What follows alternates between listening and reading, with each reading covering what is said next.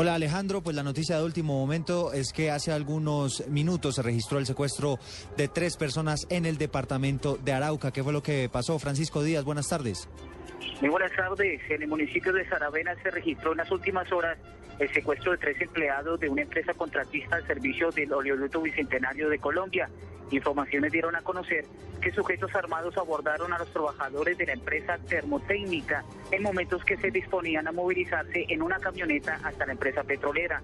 Los delincuentes, aún sin identificar, subieron a otro vehículo a los trabajadores tomando rumbo desconocido. Hasta el momento ninguna autoridad o representantes de la petrolera se han referido al hecho. Esta información seguiremos muy pendientes del desarrollo de esta importante información en el departamento de Arauca. Francisco Díaz, Blue Radio.